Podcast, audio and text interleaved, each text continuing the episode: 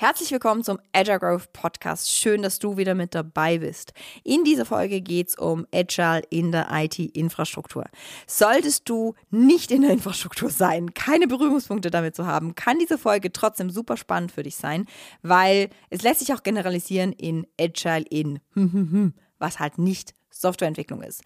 Kai und ich teilen mit dir unsere Ideen, welche Prinzipien aus der Agilität auch in der Infrastruktur komplett Sinn machen und wie man diese gerade in der Infrastruktur anwenden könnte, welche Gedanken man sich machen kann und vielleicht auch welche Dinge man sich aus Scrum klauen kann, weil die eben auch in der Infrastruktur Sinn machen. Wir wünschen dir viel Spaß damit. Herzlich willkommen zum Agile Growth Podcast dem Podcast für alle Agile-Interessierten mit hilfreichen Ideen und erprobten Werkzeugen, die dich weiterbringen. Von und mit den Two Agilists. Herzlich willkommen zum Agile Growth Podcast. Hier sind Jasmin und Kai und wir helfen Menschen dabei, die Versprechen agiler Vorgehensweisen in der Praxis einzulösen. Ohne IT-Wissen vorauszusetzen, sagen wir hier meistens, aber die Folge wird jetzt wirklich auch ein bisschen IT lastig. Ich bin ja auch Informatiker und da gehen wir jetzt schon ein bisschen rein. Und die Folge. Aber vielleicht brauchst du trotzdem kein IT-Wissen. Ah, okay. Ja, also wir machen es so verständlich, wie es irgendwie möglich äh, ist. Ähm, und dass es die Folge gibt, liegt daran, weil ich einfach in, äh, ja, in, in diesem Jahr äh, immer wieder Touchpoints hat mit verschiedenen Teams, die irgendwie in der IT-Infrastruktur arbeiten und das mich viel zum Nachdenken gebracht hat. Denn wenn man so mit diesem ganz normalen, ach guck mal, hier ist ein Scrum-Framework um die Ecke kommt, ähm, dann wird man da nicht so wirklich glücklich. Und in der Folge geht es also um viele Überlegungen, die ich mir im äh, Vorhinein vor solchen Workshops mache, um da mal anschlussfähig überhaupt zu werden zu dem Thema Infrastruktur. Denn ich habe früher viel an Rechnern auch geschraubt. Also, ne, wenn es von Infrastruktur sprechen und habe auch im Studium LAN-Warnprotokolle gehabt, also wie spricht irgendwie mein Modem mit irgendwie übers Kabel mit der, mit der Dose und dem Kommunikationsprotokoll dahinter. Weil wenn wir über Softwareentwicklung sonst sprechen, das fußt ja schon alles darauf, dass wir erstmal irgendwie eine stabile Netzwerkübertragung haben, dass wir einen Server haben, wo Sachen drauf laufen. Also es gibt ganz viele Komponenten, die eigentlich in dem Technologiestack unten drunter liegen, die man ja, je nachdem, wie groß man so als Company ist, wenn man ein Startup ist, betreibt man es vielleicht alles selbst, aber wenn man ein bisschen wächst als Unternehmen, dann hat man das vielleicht irgendwie extra als eine Abteilung oder ein paar Leute da rumspringen, die das irgendwie machen. Und da ist ja schon die Frage, und, können die eigentlich agil arbeiten? Genau, und dadurch, dass das oft ja so ein Given ist, glaube ich, sind wir auch sehr, sehr oft nicht sehr dankbar für die Jungs und Mädels, meistens eher Jungs, die uns jetzt Server zur Verfügung stellen, die uns Internet zur Verfügung stellen, die uns bla bla zur Verfügung stellen. Also alles, was wir brauchen, um einfach arbeiten zu können. Wo wir sagen, ja, muss halt einfach alles da sein. Und wir sind äh, als, als Nutznießer dieser ganzen Geschichte ganz schnell nur motzen, wenn es nicht funktioniert oder wenn es nicht unseren Ansprüchen irgendwie gerecht wird, aber Dankbarkeit für das Aufrechterhalten der Infrastruktur, hm, habe ich das Gefühl, drücken wir selten aus, beziehungsweise verspüren wir auch selten, weil es einfach so ein völlig, ja, natürlich ist das da. Na, natürlich. Also ich weiß noch, kleine ähm, Story am Rande. Ich damals, als ich bei der Telekom angefangen habe, in meinem Praktikum, hatte ich einen Arbeitsplatz und ich hatte halt weder Telefon noch einen fertigen Rechner. Und dann war das auch so, so hm, ja, hat jetzt irgendwie nicht funktioniert. Und dann war die Frage, ja, was mache ich denn jetzt? Natürlich war ich jetzt nur eine Praktikantin und ich habe wirklich zwei Wochen Bücher gelesen, war die geilste Zeit meines Lebens und durfte Management Summaries schreiben zu den Büchern, die ich gelesen habe. Also wir haben schon eine wertschöpfende Arbeit gefunden, aber es war halt einfach nicht da und ich konnte dann nicht arbeiten. Und das war irgendwie doof. Und auch danach mussten wir irgendwie mit drei Abteilungen gerechtfertigen, warum ich denn ein Telefon brauchen würde als Praktikantin. Ich sollte damals mit äh, Drittanbietern, Trainingsanbietern Gespräche führen für ganz besondere Projekte. Und ähm, das war so immer so, ja, ich kann jetzt die nicht per E-Mail anschreiben und sagen, können mich aber nicht anrufen. Ich arbeite zwar bei der Telekom. Aber es war halt einfach nicht da. Und das ist ganz schön doof, wenn man dann nicht arbeiten kann. Ich finde, damit spricht du auch schon was Wichtiges an, weil mit agilem Arbeiten geht es ja immer darum, den Kunden, Kundenbedürfnisse mehr in den Mittelpunkt zu stellen und da näher an die Kunden ranzurutschen. Und das heißt, es gibt aber auch ganz viel wertschöpfende Dinge, die man so in der Infrastruktur tut, die eigentlich sehr stark unter der Haube sind für denjenigen, der etwas benutzt, weil der will einfach nur, dass es auch morgen noch funktioniert. Und dann ist eher, wenn es nicht funktioniert, entsteht ein Anti-Wert, ja, so. Aber äh, solange es läuft, sagt jetzt ja keiner, wow, toll, tolles Feature oder sowas, ne? Während bei einer Software sagst du, vielleicht freust dich täglich drüber oder auf deinem Handy, wenn du irgendeine App hast, die richtig cool ist. Ich habe hab mir gerade so ein so ein Finanzcockpit mal irgendwie installiert. Das kann halt irgendwie verschiedene Konten integrieren. Und das ist irgendwie ganz cool, weil dann siehst du so, wie, wie hoch sind eigentlich so die Fixkosten, die du irgendwie jeden Monat hast. Und die nutze ich irgendwie gerade täglich und das ist irgendwie praktisch. Das ist irgendwie hilfreich und da, da, freut man sich ja dann irgendwie drüber, während so, dass ich überhaupt Internet habe auf dem Handy, da, naja gut. Ne? So. Und du kannst halt auch nicht so gut aus, also warum müssen wir da manchmal auch umdenken? Also wenn wir jetzt dann so ein ganz klassisches Scrum-Rahmenwerk haben, dann rechnen wir ja aus, ne, wenn wir jetzt das machen, wie viel Impact wird das generieren? Was sind denn die KPIs? Wo würden wir vielleicht mehr Gewinne haben? Wo würden wir mehr Kunden haben? Wo würden wir eine bessere Satisfaction haben? All diese Dinge kannst du mit der Infrastruktur halt schlecht tun, weil du hast halt nicht mehr Impact, weil du Internet hast, aber du hast überhaupt ein Geschäft, weil du Internet hast. So. Also in der Psychologie haben wir ja Hygienefaktoren und Motivationsfaktoren, wenn wir so über Psychologie, also über zum Beispiel Mitarbeiterbindung reden. Geld, Gehalt bekommen ist ein Hygienefaktor. Also solange sich ein Mensch nicht gerecht bezahlt fühlt, wird er unzufrieden sein. Aber sobald sich der Mensch gerecht bezahlt fühlt, wird alles plus an Gehalt nicht maßgeblich zu mehr Motivation führen. Es ist halt schön, dass da ist, aber Gehalt muss halt da sein. Und so ist es manchmal mit der Infrastruktur auch. Also so Intro, warum muss man da umdenken?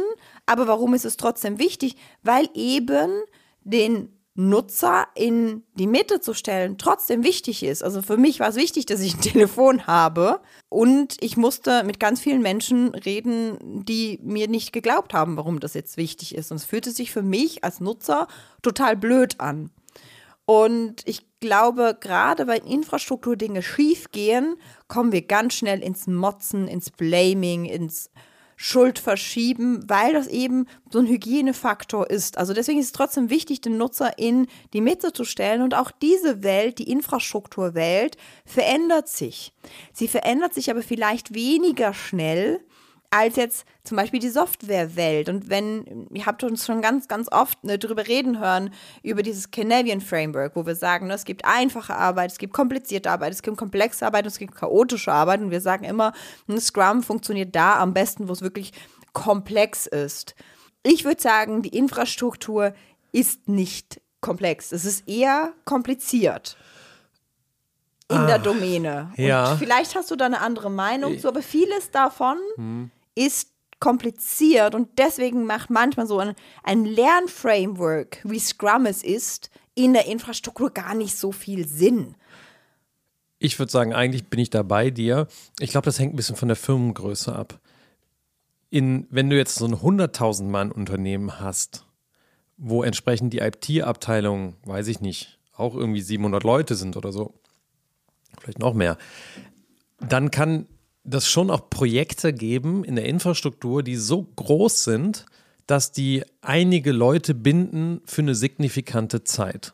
Und das Scrum Framework, eine Voraussetzung ist ja, ich habe ein komplexes Problem, das auch ein bisschen was an Manpower braucht. Also ich meine, irgendwie so für, für, für einen Task, den irgendwie ein, zwei Leute irgendwie für eine halbe Woche machen, mache ich jetzt keinen Scrum-Prozess da irgendwie drauf, also kein Scrum-Rahmenwerk drüber.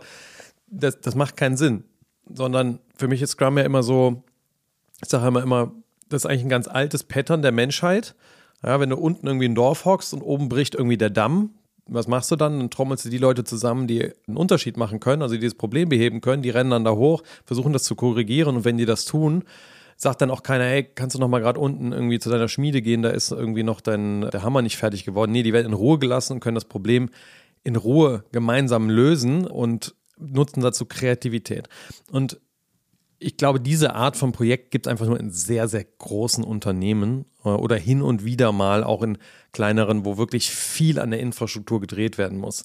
Aber so im, im Alltag bin ich da schon äh, sehr bei dir, Jasmin. Das ist eigentlich wenig von diesem auf Sicht fahren und ich brauche dafür direkt eine Truppe von Leuten, sondern eher ähm, etwas, was in der komplizierten Domäne liegt. Und da ist ja das Schweizer Taschenmesser eher ein IT-Kanban, also das, was David Anderson da 2004 mal veröffentlicht hat und was auf dem alten Autom Automotive Kanban basiert, mit diesen Ideen von, ich lass uns doch einfach mal sichtbar machen, was ist und wie der Prozess ist.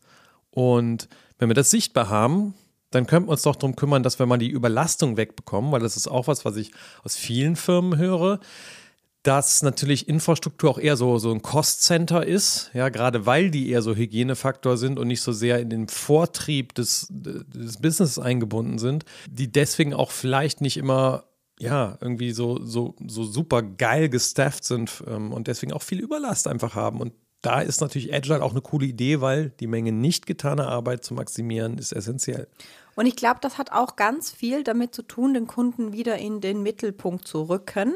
Also was ich in gewissen Teams wahrgenommen habe, ist, wir haben es immer schon so gemacht, denke. Und das ist völlig okay und natürlich, weil es ist ein Hygienefaktor. Das ist das eine.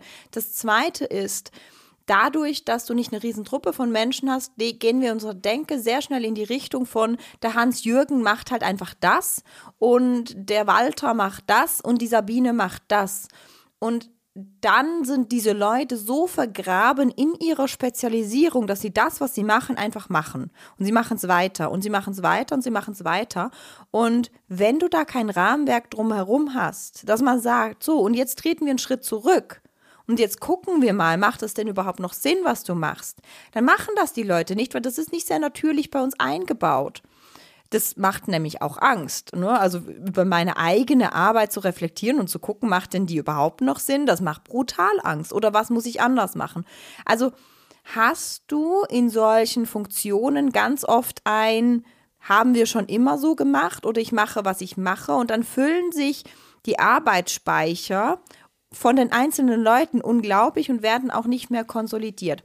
Wenn du jetzt aber wieder den Kunden in den Mittelpunkt rückst und sehr viel mehr Wieso und Purpose dahinter hast, hilft es dem Menschen zu triagieren.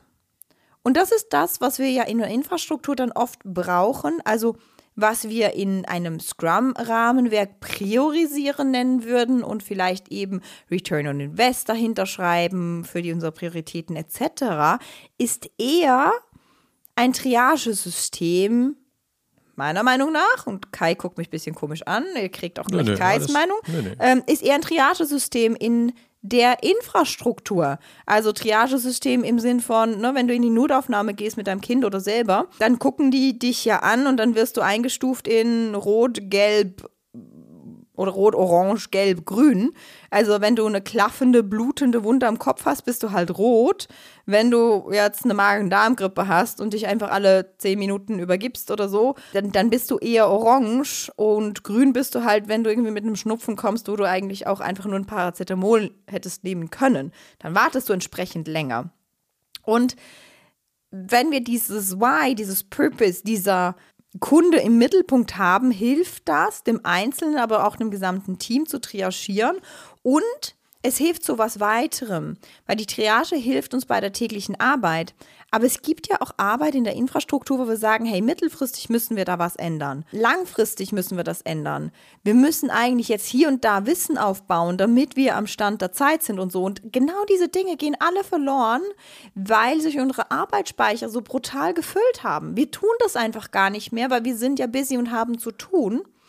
Und wenn ich aber den Kunden im Mittelpunkt habe, das Why und das Purpose habe und ein Rahmenwerk, das mich konstant dazu auffordert und zwingt, in die Reflexion zu gehen, dann kann ich in mein Triagesystem auch so Sachen aufnehmen mit, okay, das hat jetzt nicht direkten Effekt, aber das müssen wir mal angehen und wir können uns darüber unterhalten, wie viel Zeit investieren wir rein und wie gehen wir denn damit um und wer baut sich denn dieses Wissen auf, weil was zum Beispiel in der Infrastruktur auch oft passiert. Mein Bauchgefühl ist, dadurch, dass die Sabine halt das macht und der Hans Walter macht das und der Jürgen macht das, haben wir auch nur noch den Jürgen, der das kann. Und das ist immer sehr gefährlich. Das heißt, wir müssen da manchmal zurücktreten und gucken, hey, mittelfristig brauchen wir einen Jürgen, der das kann und eine Sabine, die wenigstens genug Ahnung hat, dass wenn der Jürgen einen Bandscheibenvorfall hat, und jetzt ausfällt für vier Monate, dass wir weiterlaufen. Und das, das haben wir ja in der Softwareentwicklung auch. Ne? Da gibt es ja dieses sehr zynischen Begriff des Truck-Faktors. Also wie hoch ist die Chance, dass mein äh, Projekt irgendwie stehen bleibt, wenn jemand vom Truck überfahren wird. Und ja, das, das, das ist natürlich für jedes Team eine Herausforderung und, und auch ein Risiko, an, an dem auch solche Teams arbeiten. Warum fangen die dann daran an zu arbeiten? Naja, wenn man jetzt mit so einem Kanban-System arbeitet und das hat dann irgendwo einen Engpass, also da knubbelt sich irgendwie Arbeit, dann und das kann man sich auch einfach in so einer Fabrik gut vorstellen, die nach dem Kanban-System arbeitet. Wenn da irgendwo eine Flussstörung ist und jetzt gehen die Arbeitsgüter nicht von einer Arbeitsstation zur nächsten weiter, dann knubbelt sich da die Arbeit und das heißt, die dahinter haben nichts mehr zu tun und kommen dann vielleicht nach vorne zur Arbeitsstation gelaufen sagen, was ist denn hier los? Und fangen an, automatisch mitzuhelfen, dass dieses Problem entstört wird und dass der Fluss wiederhergestellt wird. Und wenn man das überträgt auf zum Beispiel ein äh, Softwareentwicklungsteam, heißt das vielleicht, dass der Business Analyst auf einmal auch was testet.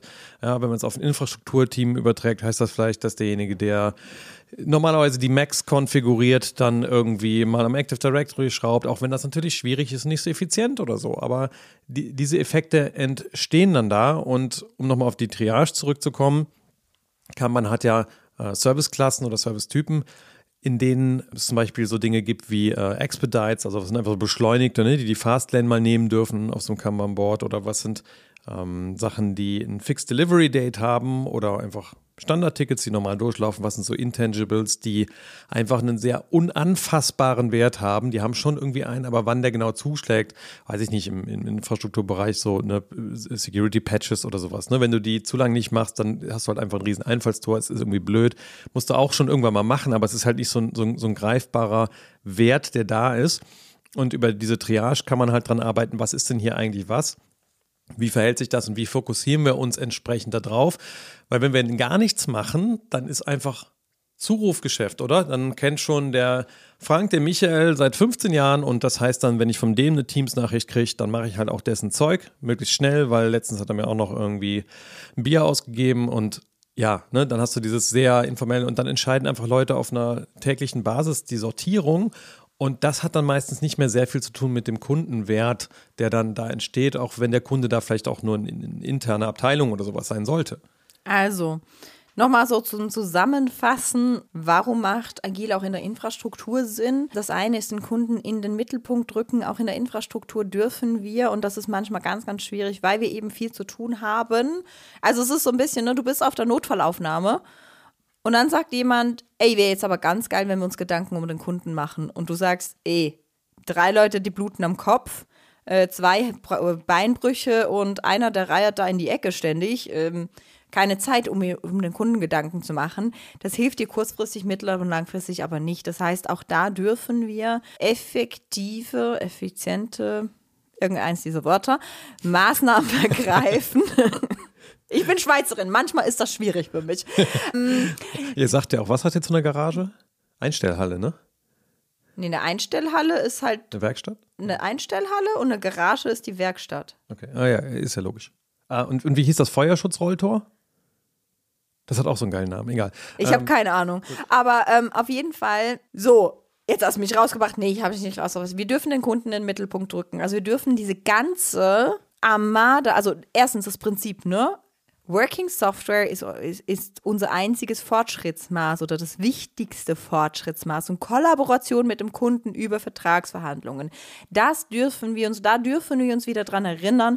Das machen wir manchmal nicht, wenn wir im Tagesgeschäft sind, weil das einfach anstrengend ist und da dürfen wir sehr effiziente Maßnahmen ergreifen und dürfen auch vielleicht eine Person haben, die diesen Hut auf hat, das zu sagen, hey, lasst uns mal drüber nachdenken, wer sind unsere Personen, was brauchen unsere Personen, erfüllen wir de deren Wünsche gerade noch, ähm, wie sieht das mittelfristig aus, werden sich deren Wünsche verändern, was denken wir, was sind unsere Hypothesen, wie können wir denn auf die veränderten Wünsche eingehen, was müssen wir lernen, etc. Also Kunden in den Mittelpunkt wieder stellen. Zweiter Punkt, die nicht getane Arbeit zu maximieren. Also wirklich ein effizientes Triagesystem einzuführen. In Scrum wäre es eine Priorisierung oder eine Sortierung des Backlogs, hier ist es eher eine Triage, einzuführen und zu gucken, wie priorisieren wir denn, wie können wir anfangen, Nein zu sagen? Wie können wir die 20 Prozent der Arbeit tun, die die 80 Prozent der Wirkung macht und nicht die 80 Prozent der Arbeit, damit wir alle busy sind und sagen können, ich habe aber viel zu tun. Klingt despektierlich, aber das höre ich ganz oft. Wir haben alle so viel zu tun, können ich gar nicht tun. Also da zu gucken, und das hilft wieder, wenn ich den Kunden sehr klar habe, zu sagen, okay, aber deswegen sage ich zu dem Nein. Und was müssen wir denn dann tun, dass für die Personen, zu denen ich Nein gesagt habe, die trotzdem weiterarbeiten können? Brauchen wir die anderes Wissen, weil sie auf anderen Infrastruktur aufbauen müssen? Brauchen die ähm, eine andere Alternative, die ich ihnen anbieten kann? Brauchen sie eine Schulung? Was, was brauchen die, damit die Personen, zu denen ich Nein sage, trotzdem arbeiten können? Wir wollen natürlich ja alles arbeitsfähig halten. Zweiter Punkt. Und der dritte Punkt, den Kai gerade angesprochen habe, ist Wissensverteilung. Also da zu gucken, dass wir in unserem Daily Doing trotzdem Wissensverteilung mitnehmen. Und auch da hat die Agilität ja Menschen und Interaktionen über Prozesse und Tools. Wir sind natürlich in einem komplizierten Umfeld sehr schnell bei Prozessen und Tools. Also wie kann ich Menschen und Interaktionen trotzdem hervorholen und hervorheben, damit wir eine gute Wissensverteilung stattfinden lassen. Und damit meine ich nicht, dass ihr Freitagnachmittags euch zusammensetzt und irgendjemand, äh, so der letzte arme Schluck, der nicht Nein gesagt hat, eine PowerPoint-Präsentation macht. Damit meine ich wirklich effektive Wissensverteilung. Da hat die Agilität ja auch einfach Antworten drauf. Also Pair-Working, Sachen zusammentun, was Pair Programming jetzt zum Beispiel in Scrum wäre, wäre Pair Working, könnte sein, oder Mentorship-Programme oder, oder, oder, oder was in, in Scrum IT Code Reviews sind, ist hier vielleicht einfach so ein Arbeitsreview, den man danach macht, damit man Wissen verteilt, etc. Also auch da reingucken, wie können wir da besser werden. Und Kunden lieben ja irgendwie, wenn sie mal auch eine Zusage kriegen, wann denn Sachen fertig sind. Und deswegen ist ja dieses kannst du mal eben immer so ein Riesenthema, weil eben die, die Kunden, die Anforderer sich nicht darauf verlassen können, wann sie Dinge kriegen. Und wenn man so ein gut eingeschwungenes Kanban-System hat und Fußnote dazu, ich sehe das fast nie. Die allermeisten Teams haben zu wenig Disziplin dazu, sage ich ganz ehrlich. Äh, das ist hart. Ähm, aber wenn man das System gut einschwingt, dann kannst du über einen Spektralanalyse-Chart auch sehen, was sind denn SLAs, die wir ausgeben könnten? Was sind Service-Level-Agreements für ein Standard-Ticket? Was heißt das, wenn das ein Expedite ist, wenn das beschleunigt ist? Ist okay, dann liefern wir es innerhalb von zwei Tagen. Ja, einfach. Und das machst du nicht aus dem Bauch heraus, sondern du kannst dann halt die Vergangenheit dir angucken und siehst bei dem, wie wir aufgestellt sind, mit der Skill-Verteilung, die wir haben, hast du einfach Daten und kannst sagen, mit einer 95-prozentigen Wahrscheinlichkeit, wenn du uns jetzt ein Standard-Ticket reinstellst, dann ist das innerhalb von acht Tagen abgearbeitet. Und das ist natürlich was, was auch Kunden Spaß macht, weil sie dann eine Zuverlässigkeit äh, haben. Ne? Klar, wenn du mal zu den 5% gehörst, bist du vielleicht trotzdem gefrustet. Aber die 95% sind dann happy. Und das macht in der Erstellung nicht Spaß, weil das heißt, du musst dir ein effektives Board erstellen, du musst Tickets erfassen, du hast einen administrativen Aufwand. Ja. Mein, als Team, meine Erfahrung ist, dieser administrative Aufwand, der fühlt sich die ersten zwei Monate richtig, richtig kacke an. Wenn du es durchhältst, dann wird er ganz schön geil, auch als Team. Also wenn du dieses Ding für dich nutzen kannst und stolz sein kannst, dass du Dinge geschafft kriegst und du kriegst dann einfach mehr Dinge geschafft, weil du auch zu mehr Dingen Nein sagst und du kriegst die wichtigen Dinge geschafft und kannst anfangen, stolz auf dich zu sein, dann macht das richtig Spaß. Was du dafür meistens brauchst, ist so ein bisschen ein ähm, Zahlen, Daten, Fakten Arschloch. Ich bin das ganz oft der halt, also so, so ein bisschen the pain in the ass Faktor, der allen hinterherläuft und sagt, jetzt trag deine Scheiße ein und ja, wir machen jetzt SLAs drauf und ja, ich gucke auf diese Spalte und wir haben zu viele in Active, also schieb was zurück oder mach's fertig und wie kriegen wir es fertig, weil Agilität ohne Disziplin ist ein Hobby. Es wird oh, nichts. Was ein Satz, den rahm ich mir jetzt gleich noch hier oben in den ja, es bringt, es bringt halt einfach nichts.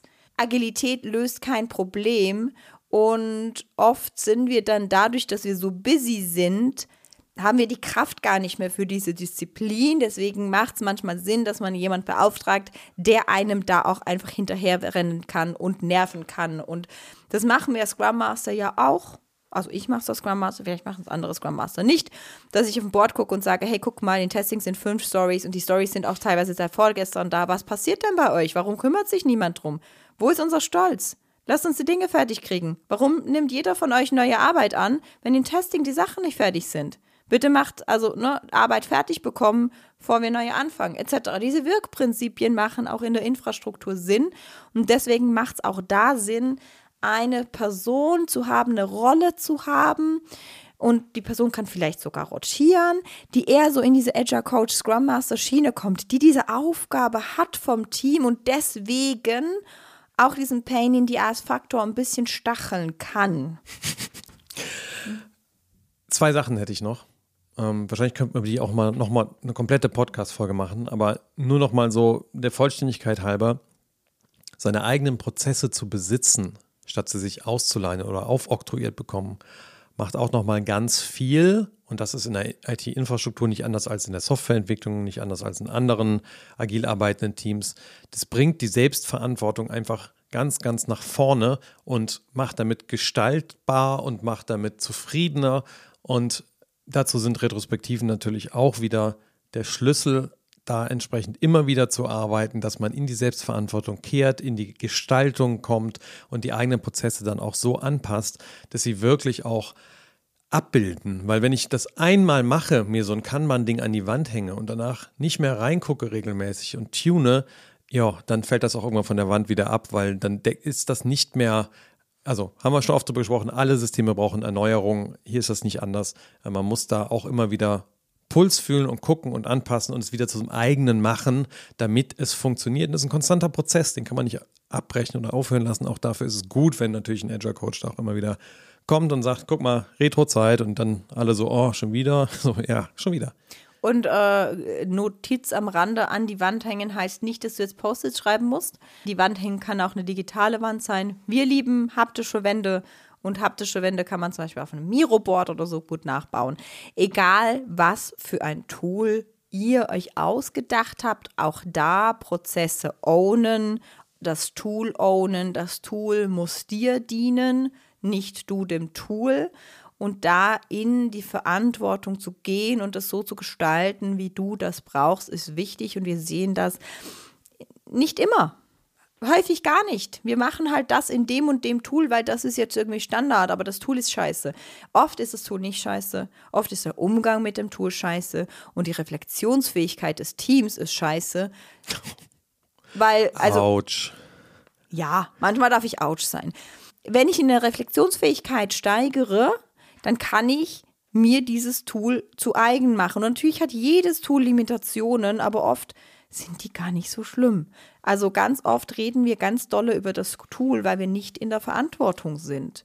Weil, also ob jetzt Jira doof ist oder Azure DevOps doof ist oder Prolin doof ist oder oder oder oder doof ist, hat, tut alles nicht zur Sache, als dass wir halt unsere Prozesse abbilden müssen, messen müssen, Engpässe dann beseitigen müssen. Und Engpässe beseitigen wird Arbeit sein und das ist doof und sie beseitigen sich nicht von selber ähm, und den Fluss optimieren. Und bei Kanban ist das halt alles so ein bisschen vager. Fluss optimieren. Sagt jetzt niemand, dass du das in der Retrospektive machen musst.